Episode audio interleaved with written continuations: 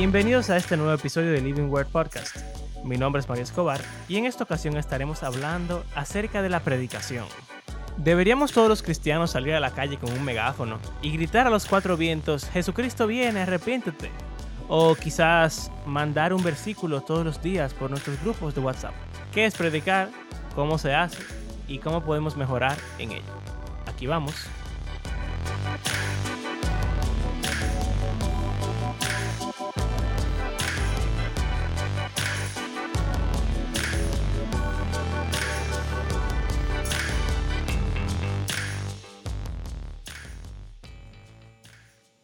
Bienvenidos a un nuevo episodio del Living Word Podcast. Aquí está con ustedes Abraham Sánchez junto a Mario Escobar. y Andrés Fulcar. No está. Para que no tengan, no crean que ha pasado algún algún percance, alguna, no sé, disputa. eh, Andrés está en un proceso con su esposa, ella está embarazada, pronto, casi pronto, va a dar a luz, pero está teniendo algunas complicaciones de salud y por eso se le está haciendo un poco difícil acompañarnos, pero sigue con nosotros en espíritu, en espíritu y en verdad, Yes. como los adoradores de Dios. Amén. ¿De qué hablaremos? Bueno, vamos a hablar de hablar. De hablar. Vamos a hablar de hablar. sí. ¿De hablar sobre qué? Bueno, aquí siempre estamos hablando de la Biblia, o deberíamos. Está siempre está hablando de la Biblia. Los hacemos creer a ustedes que, que hablamos de la Biblia, pero en verdad es, es disparate que decimos. No, no, no. Eh, pero hay algo que todo el creyente conoce y es la palabra predicar. Uy. Y algo que puede tener muchos significados diferentes en diferentes contextos. Por ejemplo, puede que usted cuando escucha eso piense en un pastor, en un púlpito, predicando. Puede que piense en evangelización, o sea, compartir con otros el evangelio, whatever that means. Exacto. Y ¿qué más puede ser predicar? O puede. Bueno, yo creo que son como que las dos. Hay una tercera que he escuchado poco, pero que sí la he escuchado, que es predicar con el ejemplo. Como el Mm. testimonio, más o menos. Sí. Pero por lo regular, cuando la gente dice predicar, no piensa en eso. Piensa en hablar. No. Y si hablamos de sermón, ya ahí sí haría. Pero como que se usa la palabra sermonear. Cuando tú estás como. Sí, boche. sí, peleándole a alguien. regañando. O sea que los pastores no pelean todos los domingos. Bueno, puede ser. Maybe. Em, ahora, ¿qué es predicar? Tú dijiste que es compartir con otro, hablar con otro acerca de el evangelio y lo que sea que Sí, eso se signifique. Pero, en verdad, creo que vale la pena pensar un poco qué significa compartir con otra persona el evangelio, porque eso va a determinar mucho de lo que pase a continuación. Porque si creemos que compartir el evangelio con una gente es, no sé, mandarle un versículo por WhatsApp todos los días, quizá hagamos eso. Pero también ve la palabra predicar, que quizás en nuestras Biblias sale así. Y en griego es lo mismo que la palabra proclamar. O sea, no necesariamente tiene que ver con algo espiritual. Como que cuando alguien venía y decía, fulanito ganó la guerra, eso es una proclamación, él está predicando. O sea que Sí. la definición de proclamar es, eh, por ejemplo, decir una cosa en voz alta y públicamente, en especial si se hace de forma solemne. Es como un anuncio. Un anuncio como oficial. Es como, ah, ya sé. Es como compartir noticias. No. Como buenas noticias o malas noticias. qué, qué interesante elección de palabras. Porque evangelio, Wow. como, la- como se supone que saben, porque ya escucharon nuestro podcast, o porque son cristianos promedio. Promedio. Yo creo que sí, creo que casi todo el cristiano promedio sabe lo que evangelio significa. Buenas noticias. Exacto. Entonces, si tú estás predicando el evangelio, tú estás proclamando, anunciando en voz alta y públicamente. Quizás con, solemne- solemnidad. Sí. O sea que básicamente somos como los tigres de la televisión, del noticiero. que están diciendo lo que pasó. Que es bueno. Sí, casi nunca en la noticia Sí, hay cosas buenas, pero... Pero entonces, ¿cómo se pueden proclamar las noticias? Porque si, si en realidad, en realidad, predicar significa proclamar o anunciar a las personas las buenas noticias del reino de Dios, que eh, vayan a los episodios anteriores para, ¿verdad? Porque no nos vamos a poner a, a redecir todas esas conversaciones que duraron horas y horas y horas. Pero compartir un versículo random, cualquier versículo de la Biblia, el versículo del día, vamos a decir. El No, cafecito del día. Ajá, no necesariamente. No creo que en la mayoría de los casos cuente como proclamar buenas noticias. Eso es, eso es decirle un versículo y ya. No es igual. Eh, No, y depende del versículo. Ya hemos hablado también en- hace mucho sobre el contexto. Y hay veces que hay algunos versículos que uno que hay, yo he oído gente que comparte que son, por ejemplo, algunos versículos de Eclesiastés, que fuera de contexto alguno, tú lo lees y dices, pero, pero ¿qué es lo que está hablando esta persona? Ahora que tú mencionas eso, y como siempre tenemos que irnos por una tangente obligatoriamente, a menos hasta cuando Andrés no está aquí. El hijo del pastor John Piper es ateo. Y el tipo está rebelde, full rebelde últimamente. Está haciendo TikTok, videos y cosas. Que la Biblia es un disparate, que sé yo cuánto. Y tomó el libro de Eclesiastés y compartió un versículo y dijo que en la Biblia está claro que para Dios, o que, perdón, que, que es mejor no, no nacer, que la vida es un disparate y que nada tiene sentido, que sé yo cuánto, y que es mejor la gente que abortan a la gente que, que nace, porque nunca tienen que sufrir. Así que la misma Biblia te dice que nada de esto tiene sentido y que no- nos muramos todos y que cuides. Y, y que el aborto está bien Exacto. si tú sacas la cosa Para de evitar el sufrimiento a la gente, mejor abortar. O sea Exacto. que, O- que está muy ligado como el tema de eutanasia, que es un tema que nos hemos preguntado varias veces si aborto, eutanasia, si nos vamos a meter ahí, pero eh, no, no por ahora. no.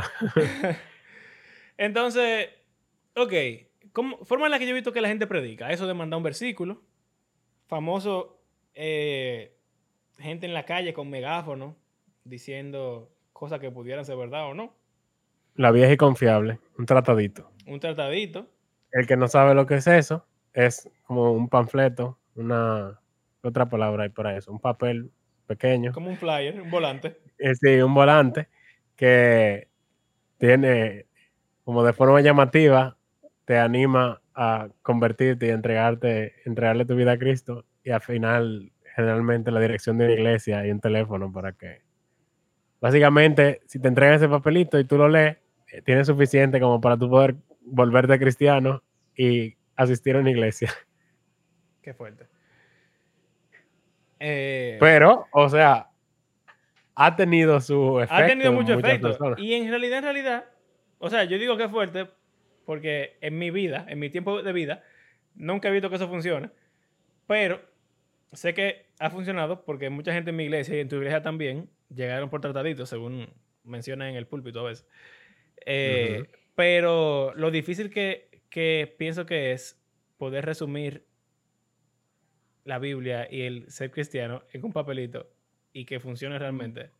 Bueno, eso tiene mucho que ver con lo que se predica también, porque a lo que generalmente se le llama el Evangelio, que hemos aludido a eso, pero quizá podemos hablar un poco sobre eso ahora, es súper corto. Tú no necesitas durar mucho. Eh, Tú conoces una gente o tú ves una persona que tú ni conoces y le dices en un par de minutos y es suficiente para esa persona convertirse, generalmente.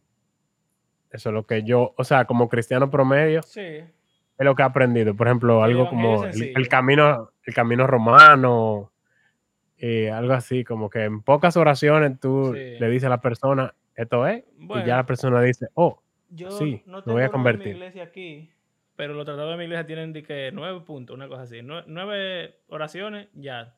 Ahí está el evangelio, básicamente. exacto. Y yo creo que eso es parte de lo que hace que sea difícil predicar el evangelio. nuestra definición del evangelio y cómo nuestra, nuestra definición del evangelio también va a afectar la forma en la que hablamos del Evangelio. Por lo tanto, va a afectar la forma en la que la proclamamos, porque lo que proclamamos va a ser diferente dependiendo de qué creamos que es el Evangelio. Bueno, no la... Bueno, sí. O sea, lo que digo es que no es qué es el Evangelio, porque el Evangelio son buenas noticias. ¿Cuáles son las noticias? Exacto, exacto. ¿Cuáles son las noticias que estamos proclamando? Exactamente. Eh, y por eso yo creo que esa, esa forma, toda esa forma de tratadito, predicar masivamente en la calle, con un megáfono, o incluso cuando uno va a predicar casa, casa por casa, puerta a puerta, o en la calle, que uno va, sale y, y le predica a la gente no algunos viajes misioneros. También los viajes misioneros, que son como una semana en un sitio, todos los días vamos ahí, no sé yo cuánto, y después ya se van. No estoy diciendo que eso no tenga ningún efecto y que no sea bueno, porque como ya les dijimos, ha tenido efecto. O sea, nuestra iglesia está llena de gente así. Incluso nosotros mismos somos el resultado de eso, porque nos convertimos de alguna de las formas en la que tradicionalmente se predica el Evangelio. Pero, eh, como que son formas impersonales de predicar el evangelio. Un tratado, un megáfono, ir a una persona en la calle, aunque eso es personal, tú no lo conoces.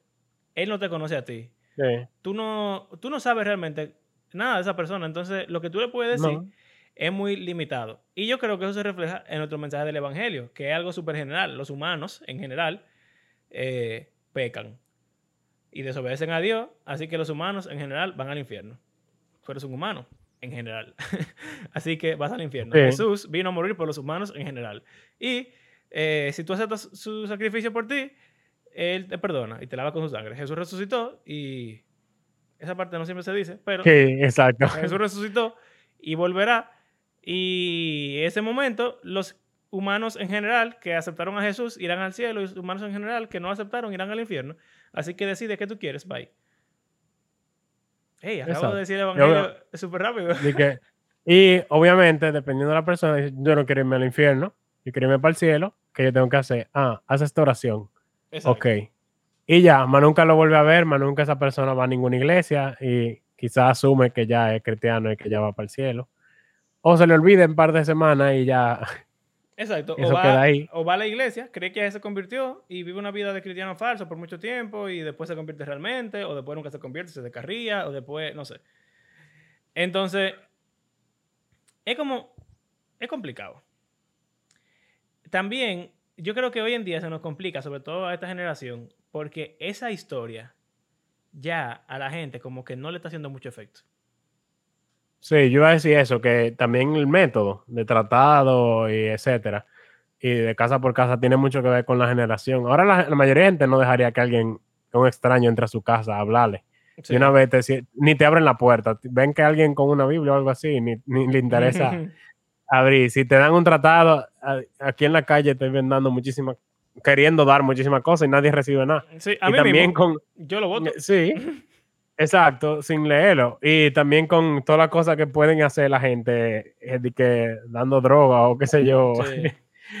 nadie quiere, confía en nadie, nadie quiere hacer nada de eso. O sea que el, los tiempos han demostrado, ah, o sea, un cambio en, en, los tiempos y la generación implica un cambio en el approach, el acercamiento al que debemos tomar para predicar. Pero también me pregunto si realmente el que se hacía tradicionalmente era también el mejor, aunque funcionó.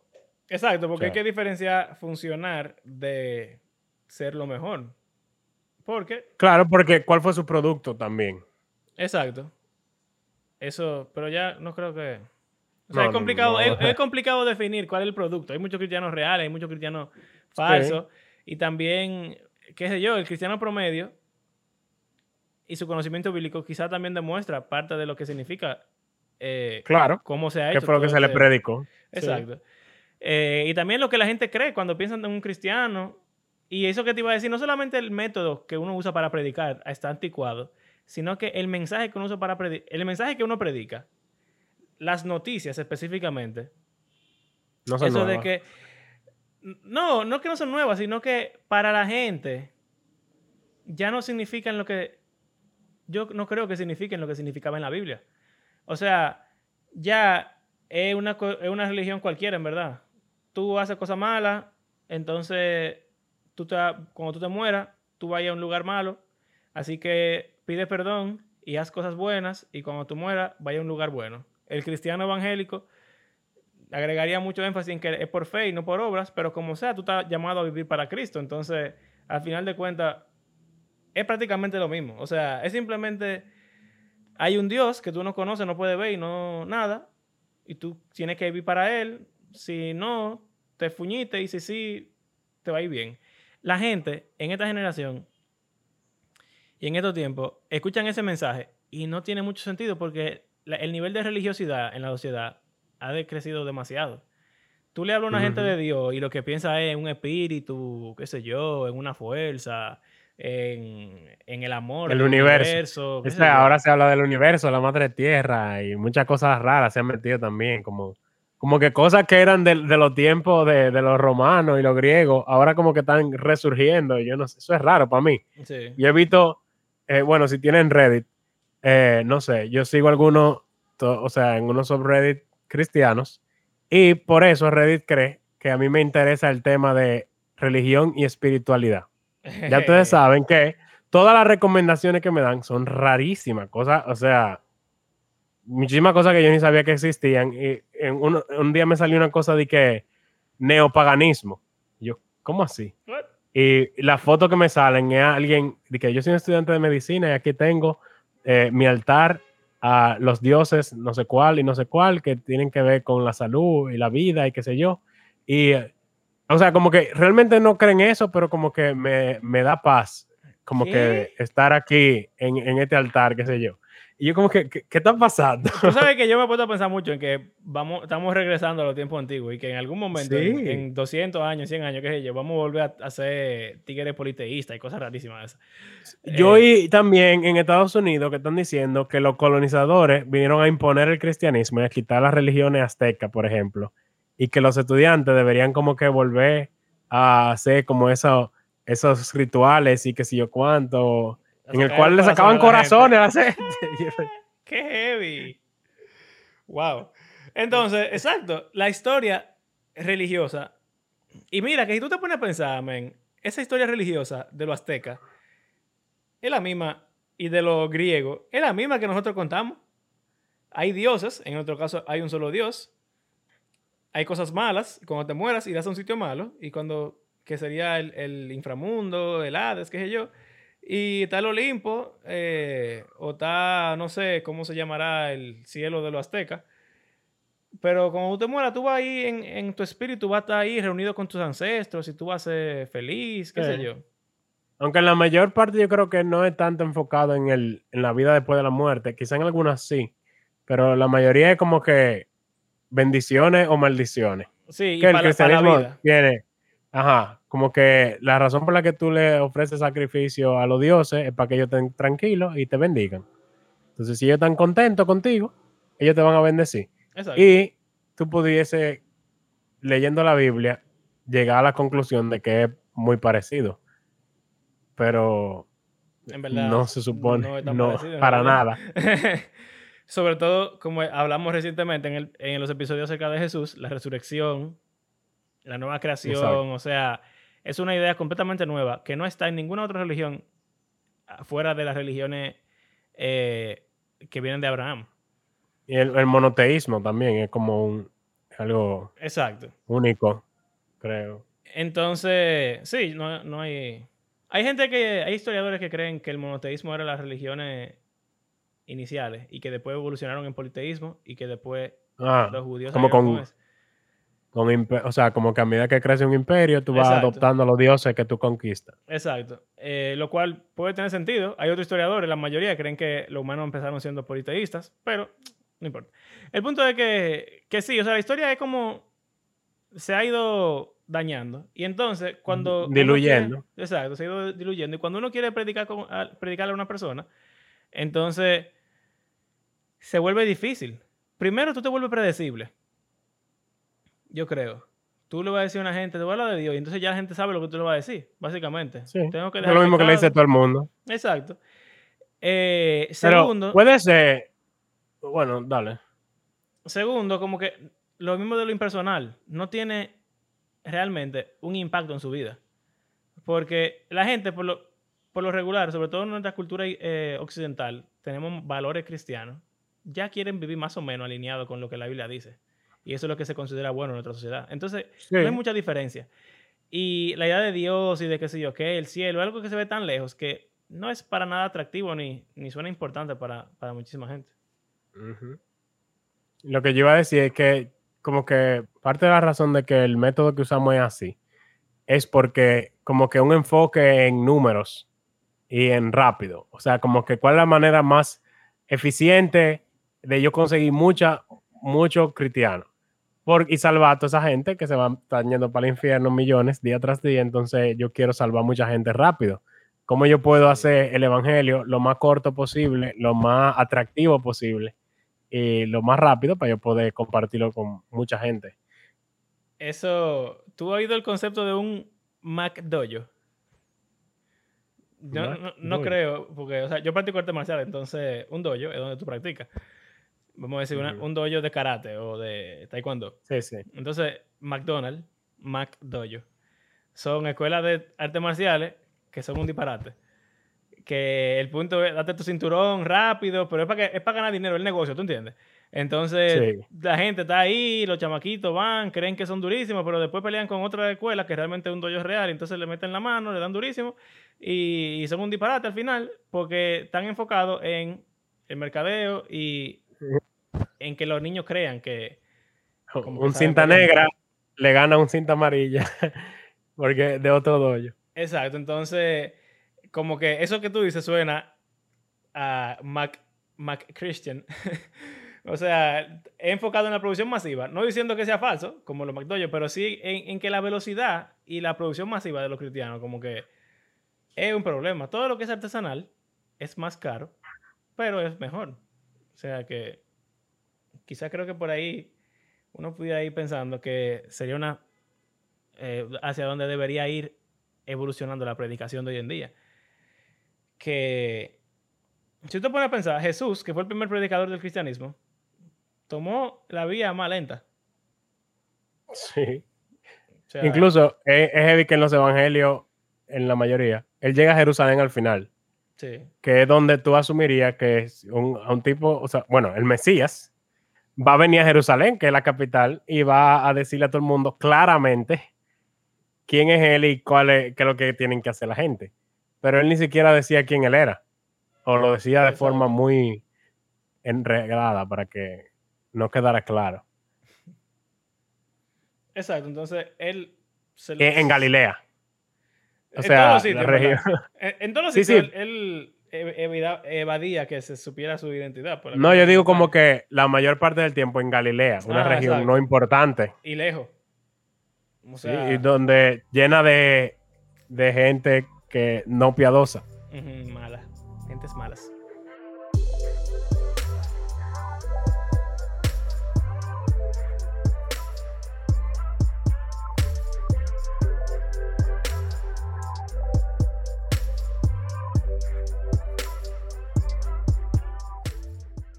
Entonces, es otra cosa, Abraham. Por lo regular, los cristianos estamos siempre rodeados de gente cristiana. Sí. Entonces, Mira, nosotros trabajamos en un sitio donde todos son cristianos. Exacto, un colegio cristiano, tenemos amigos cristianos de la iglesia, trabajamos con gente cristiana, los domingos vamos a la iglesia, salimos con gente cristiana. Y entonces, ¿cómo podemos predicarle a una gente si no estamos con gente que no tienen el evangelio?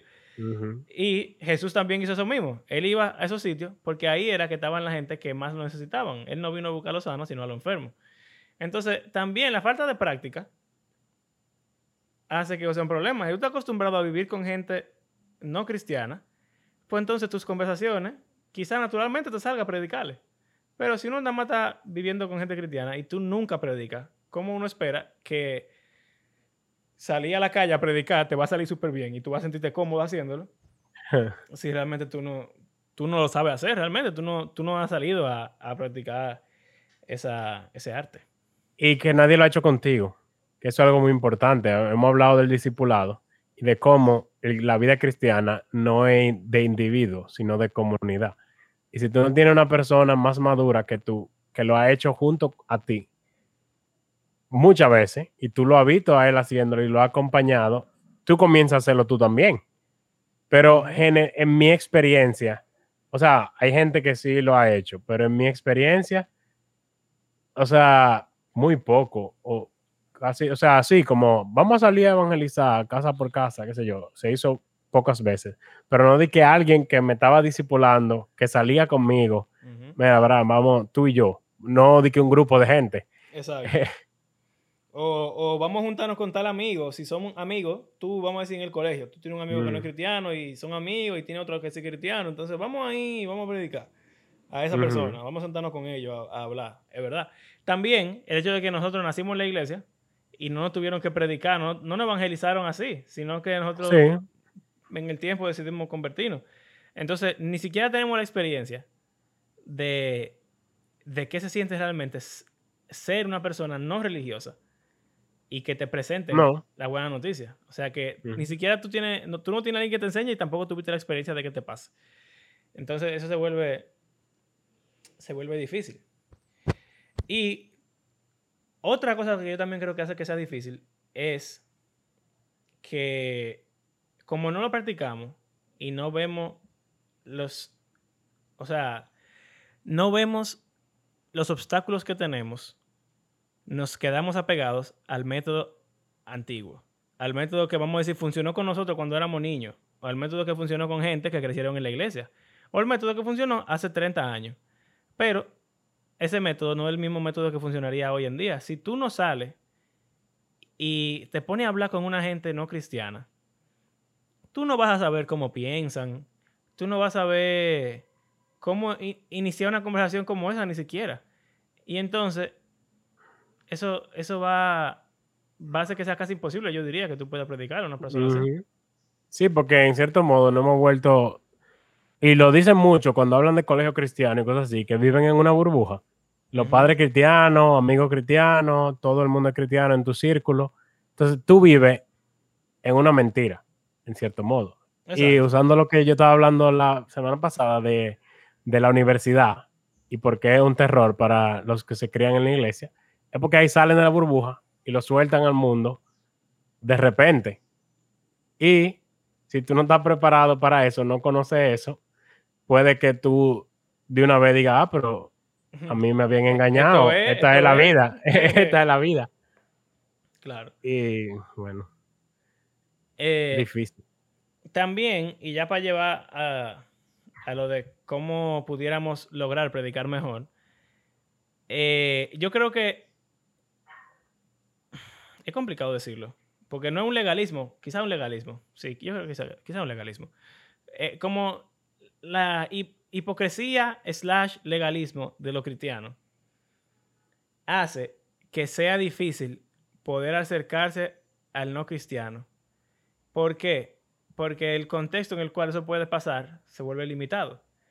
Dígase, yo estoy en la universidad y yo tengo amigos que no son cristianos, pero yo, tengo compañeros que no son cristianos. Yo no tengo amigos que no son cristianos.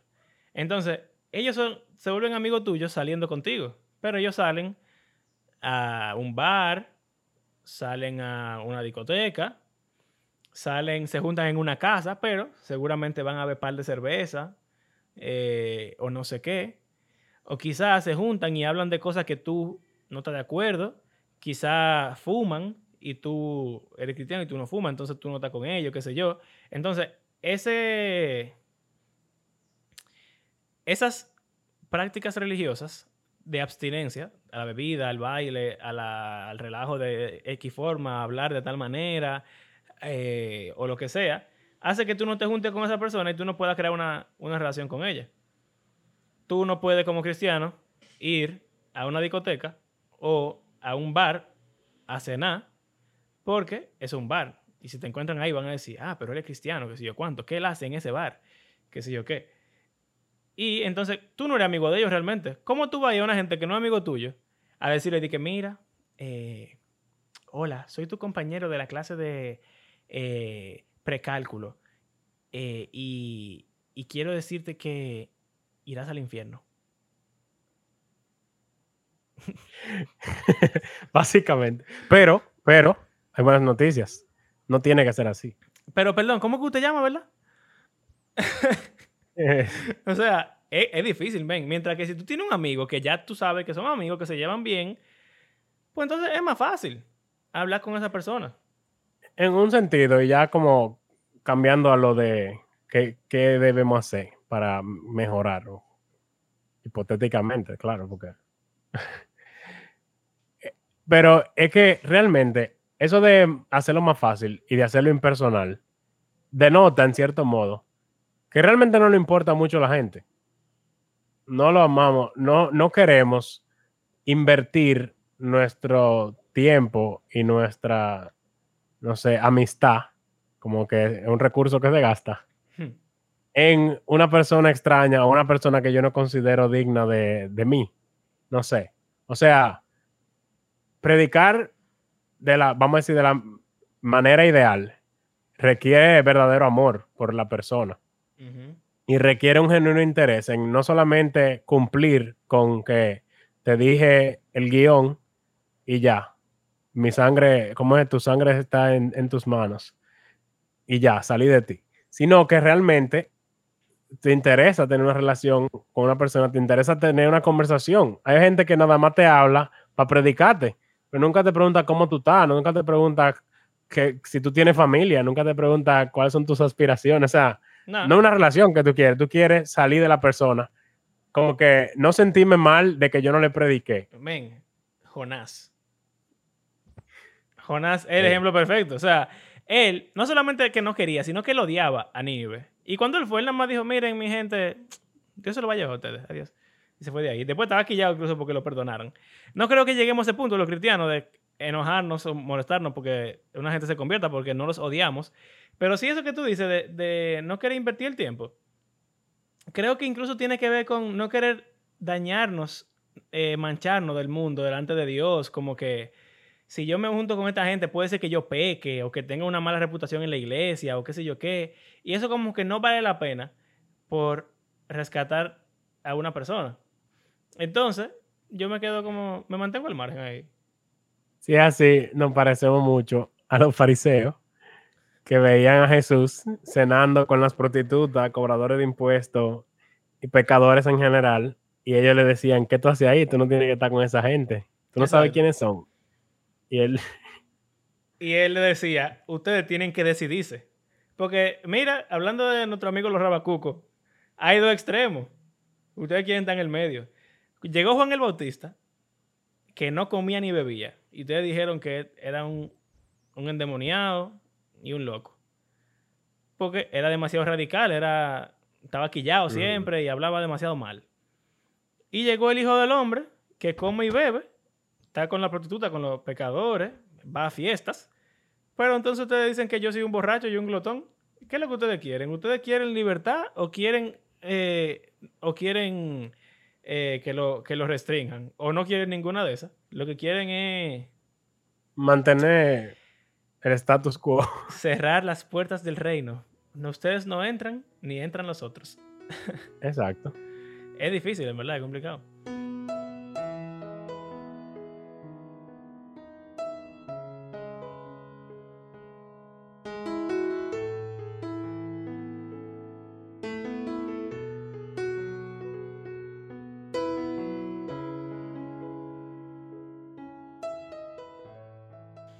Entonces, yo, yo te dije que yo quería compartir una, como un testimonio que me pasó hace poco, hace una menos de una semana. Hemos hablado mucho sobre este tema porque como vivimos en un ambiente tan cerrado cristiano, se nos hace difícil encontrar formas de predicar. Y yo le hablaba a Abraham de cuando yo trabajaba en un sitio que no era cristiano, y él me ha hablado a mí de cuando él trabajaba en un sitio que no era cristiano. Y tenemos mucha más historia de esos, vamos a decir, para mí fue menos de un año, y no sé cuánto fue para ti, pero tenemos muchísima historia de ese tiempo, dos años, que en los cuatro y tres años que tenemos trabajando en un lugar cristiano, porque no estamos con gente impía, entonces, no cristianos. Entonces, eh, como que no podemos predicar. Y Abraham tiene historia pila de heavy, de gente que no eran cristianos, que le dicen, que le dijeron, que le predicó, que sé yo cuánto, y quizás no se convirtieron, pero él les presentó las buenas nuevas. Y yo también tengo historias así de gente que ahora realmente eh, son amigos míos, que no son cristianos, pero pero hablamos de la Biblia a veces y, realmente se hizo algo ahí, ¿tú entiendes? ¿Qué pasa? el otro día yo fui a una fiesta. Abraham, yo fui a una fiesta de gente impía. Así, a la clara. Carnal. Un party, yo fui a un party de hombres. Yo fui. Poca gente cristiana. Muy poca gente cristiana. Había ahí alcohol en esa fiesta. Eh, una piscina, ya tú sabes. Eh, cuando me invitaron, yo estaba como que debería yo ir a tal lugar. Porque yo sé que ahí van a hablar de mujeres, van a estar bebiendo, van a estar haciendo chistes y relajos que a mí, tú sabes, yo no estoy de acuerdo con eso, qué sé yo. Incluso yo hablé con Carly y le dije como que, mira, ¿qué tú crees? Debería yo ir a tal sitio porque, no sé. Y nada, al final fui. Dije como que, bueno, yo, no sé, o sea, ellos me invitaron porque son amigos míos y si le hago el fo, sería, no sería bien visto y en verdad, quién sabe, quizá yo pudiera predicarle a ellos en ese momento. No lo sé. Fui. Eh, hablamos, normal, relajamos pila. Eh, honestamente, un trago social. Ok, a mí no me gusta beber en realidad, pero yo estaba en eso. Y como que, obviamente, nada de, de, de emborracharse y nada de eso. Que Jesús bebía vino también, así que vamos a, a ponerlo así. Eh, uno de ellos se emborrachó. Ahí. Y, ¿qué te digo? O sea, pero ¿qué pasa? Yo pude hablar con alguno de ellos y con uno de ellos en específico nos pusimos a hablar de la vida. Somos, no somos amigos, realmente somos conocidos. Y como que estábamos en la piscina y yo le pregunté, ¿y cómo te va en el trabajo? Él es músico, yo toco en la iglesia, entonces tenemos en común. Y yo como que le pregunté, ah, ¿cómo te va con la música? Nos pusimos a hablar, sí, qué sé yo, cuánto sabes que la pandemia, no sé qué, bla, bla, bla, bla, bla. Y él me preguntó a mí, ¿y tú ven acá, en qué es que tú trabajas? Y yo, ah, bueno, yo soy profesor de Biblia. Magic. Oh, tú eres profesor de Biblia. ¿Y qué, qué, significa eso? ¿Cómo, ¿Qué es lo que tú enseñas? Tú, tú ellos leen la Biblia, tú le dices qué es lo que, cómo es que tienen que leer la Biblia, eh, porque eso es complicado, que sé yo cuánto. Y nos pusimos a hablar. Nos pusimos a hablar de la iglesia, de las leyes del Señor, de la división que hay en la iglesia y de eh, cómo realmente el Señor quiere que la gente lo conozca. Nos pusimos a hablar de muchísimas cosas. Y tú sabes, no fue una conversación en la cual yo le presenté a él el plan de salvación, como, como diríamos frecuentemente. Pero yo sé que él ha escuchado el plan de salvación anteriormente, porque él es amigo de gente cristiana y de hecho, él viene de un hogar cristiano, que yo no lo sabía, hasta me enteré después. O sea que, vamos a decir que no era necesario ni siquiera, porque ya él sabe lo mismo que sabría un cristiano promedio. Pero hablamos de la Biblia, hablamos de Dios, y hablamos dos veces, de hecho. Después de ahí, como que nos vimos a comer, que sé yo cuánto, y después volvimos otra vez. Y nos pusimos a hablar. Yo me casé recientemente, me preguntó de mi, de mi matrimonio. Y nos pusimos a hablar. Y también hablamos de, de, eso. Y de la visión bíblica, del matrimonio y todo eso. Y yo dije, como que, wow, si yo no hubiera venido por esa preocupación de si yo voy a pecar, si va a estar bien visto, qué sé yo, no hubiera tenido esa conversación. Y no hubiera podido hablar con esa persona de buenas noticias. ¿Qué buenas noticias? Oh, que ser cristiano no significa cumplir leyes específicas, que ser cristiano tiene más que ver con seguir al Señor, y eso es difícil de entender a veces, pero que los cristianos buscamos obedecer al Señor de la mejor manera. Y eso cambia en el tiempo, pero que como sea, lo que queremos es servir al Señor. Y él lo entendió, él lo vio bien, él lo respetó y quién sabe qué puede pasar. Entonces, eso no hubiera pasado si yo no me hubiera quedado en mi casa y no hubiera pasado si yo no hubiera hablado con esa persona como amigos primero y dejar que eso naturalmente corriera. Entonces, no sé qué tú crees de, de eso, me, pero...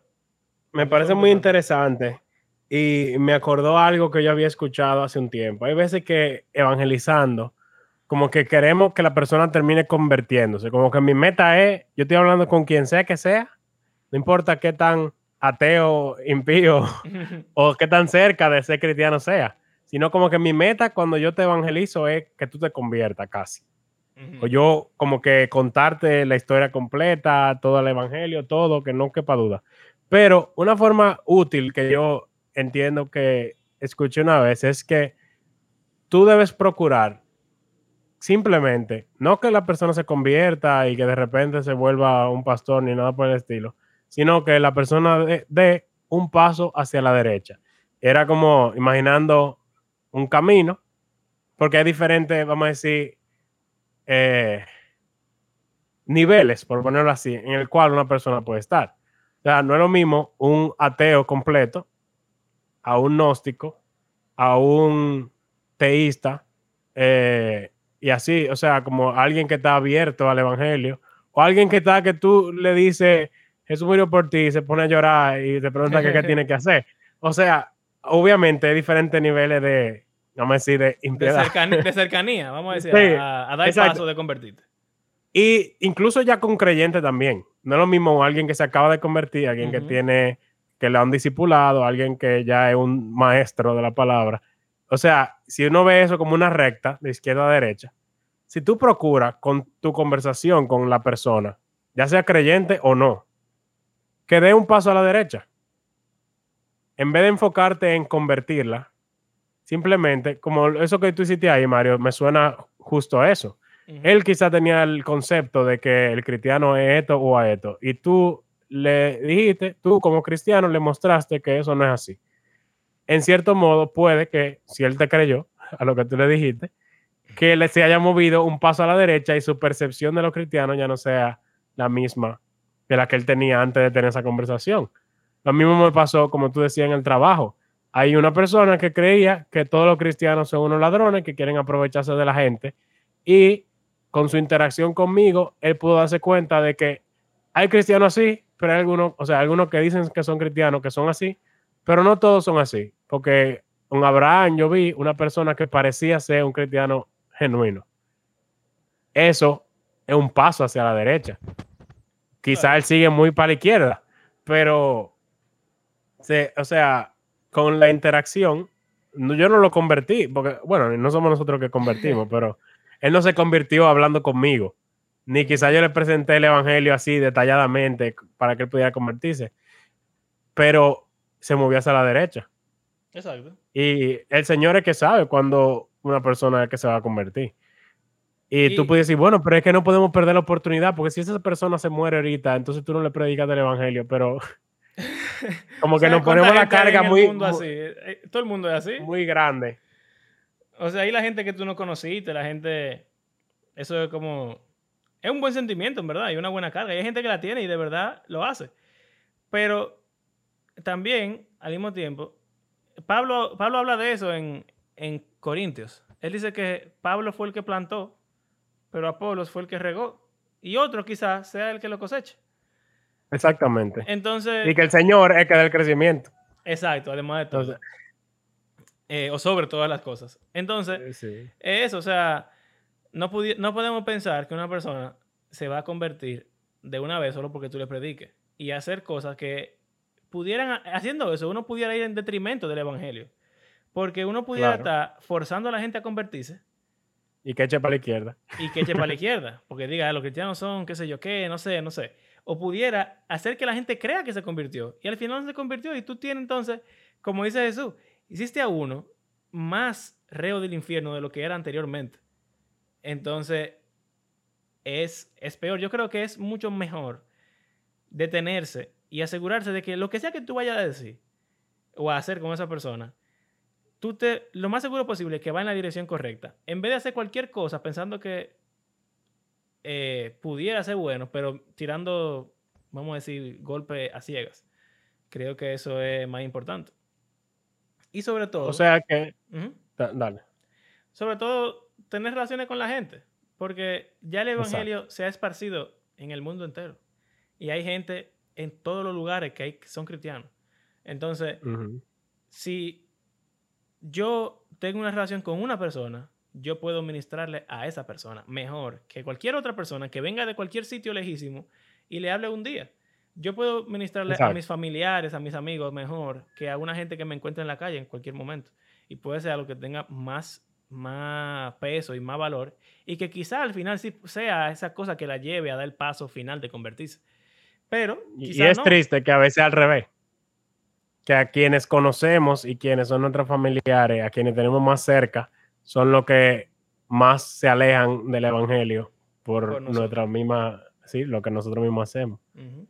Eh, y, y, eso de enfocarse en moverse hacia la derecha nos ayuda a ver de que realmente no es algo de un día. Obviamente gente que tú nunca la vas a volver a ver, pero si tú logras crear una relación en la cual tú puedes mantenerla, o sea, y seguir cultivándola. Y obviamente hay muchas cosas diferentes y no, no, uno no puede tener una amistad con todo el mundo porque todos somos muy diferentes. Pero si tú logras tener una relación en la cual la persona no se cansa de ti, puede que, porque eh, eso mismo pasó, hay algunos del trabajo que quizás algunas conversaciones tuvimos de la Biblia y qué sé yo, pero más nunca quisieron hablar de eso. Pero hay algunos que seguían hablándome de eso todos los días. Y quizás no solo dieron un paso, dieron varios pasos a la derecha. Y quién sabe a dónde el Señor lo vaya a llevar eventualmente. O sea, yo no sé. Entonces, o sea, una relación genuina con esas personas y al ellos ver no solo mi palabra, sino también mi vida, que ese es otro punto importante. Alguien que no te conoce no sabe qué es lo que tú le estás diciendo. Cuando tú conoces a alguien que tú ves, bueno, realmente esta persona vive lo que me está diciendo y no simplemente me está hablando. ¿Quién eres tú? Yo no sé quién eres tú. ¿Qué, yo te voy a creer lo que tú me estás diciendo? Y además de todo eso, el no hacerlo personal hace que sea más difícil e incómodo y uno lo hace menos. Entonces, si tú lo haces menos o no lo haces, porque hay muchísimos cristianos que no predican de ninguna manera, pero tienen gente a su alrededor y tampoco le predican ni hablan de la Biblia con ellos, ni nada de eso. Entonces, yo creo que si tú quieres ponerte a predicar a la gente en la calle, por favor, por lo menos empieza hablando de la Biblia con un amigo tuyo o con un familiar tuyo o algo así, para que tú sepas cómo predicar a otras personas y para que tú no seas un hipócrita también al mismo tiempo, porque ¿cómo tú vas a querer ir lejos si tú no has primero ídolo de tu propia casa? Eso no tiene mucho sentido.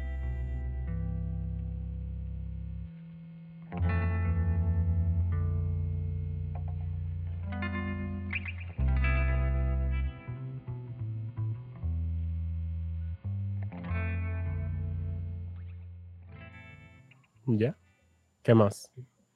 Falta hablar sobre el tema. Yo creo que una buena conclusión y para todo meditar. Algo que yo le dije a Mario antes de que comenzáramos la conversación, que en verdad no llegamos como a hablar de eso.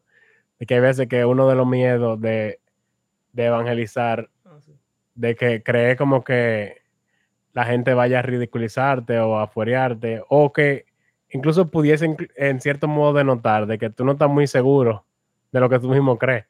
Yo me puse a pensar en eso, como que cuando hablábamos de la resurrección, como que si yo me pongo a hablar con alguien sobre la resurrección, va a pensar que yo estoy loco.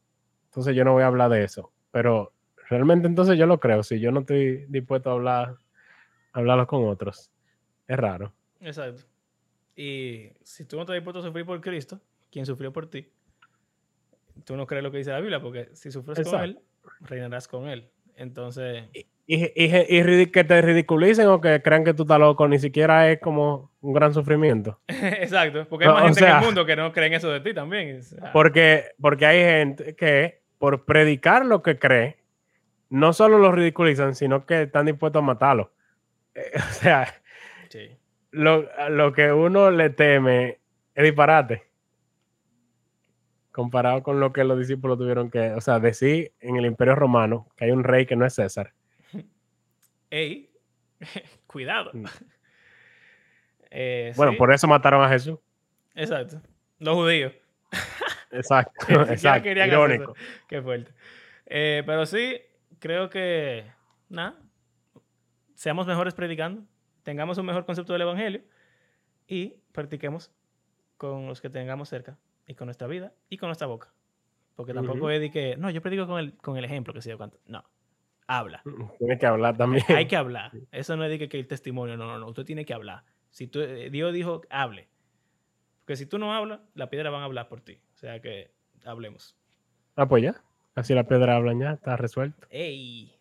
Vamos a El loophole. Pila de, pila de peñones empiezan a, a predicar el evangelio. Eso sería pila de heavy, ¿verdad? No lo intentemos. No, Bueno, porque él nos mandó a hacerlo, o sea que. sí, exacto. Nada. Bueno, podemos cerrar con un pasaje. Oh. Dice Pablo en Romanos 10, ah, todo aquel que invoque el nombre del Señor será salvo. ¿Cómo pues invocarán a aquel en quien no han creído? ¿Y cómo creerán en aquel de quien no han oído? ¿Y cómo irán sin haber quien les predique? ¿Y cómo predicarán si no son enviados? Tal como está escrito, cuán hermosos son los pies de los que anuncian el Evangelio del bien. Entonces, eh, o sea, si nadie habla, nadie se entera, nadie se arrepiente, nadie, nadie invoca, nadie se convierte. Tú estás aquí En- porque alguien. Eh, o sea, asumo, asumiendo que el que que, que está yendo cristiano. está yendo esto es cristiano. Pero bueno, Y bueno, o sea, tomando eso que dice Pablo, si nadie los envía, ya no enviaron. exacto. Masivamente no enviaron. Vayan al mundo entero. Entonces,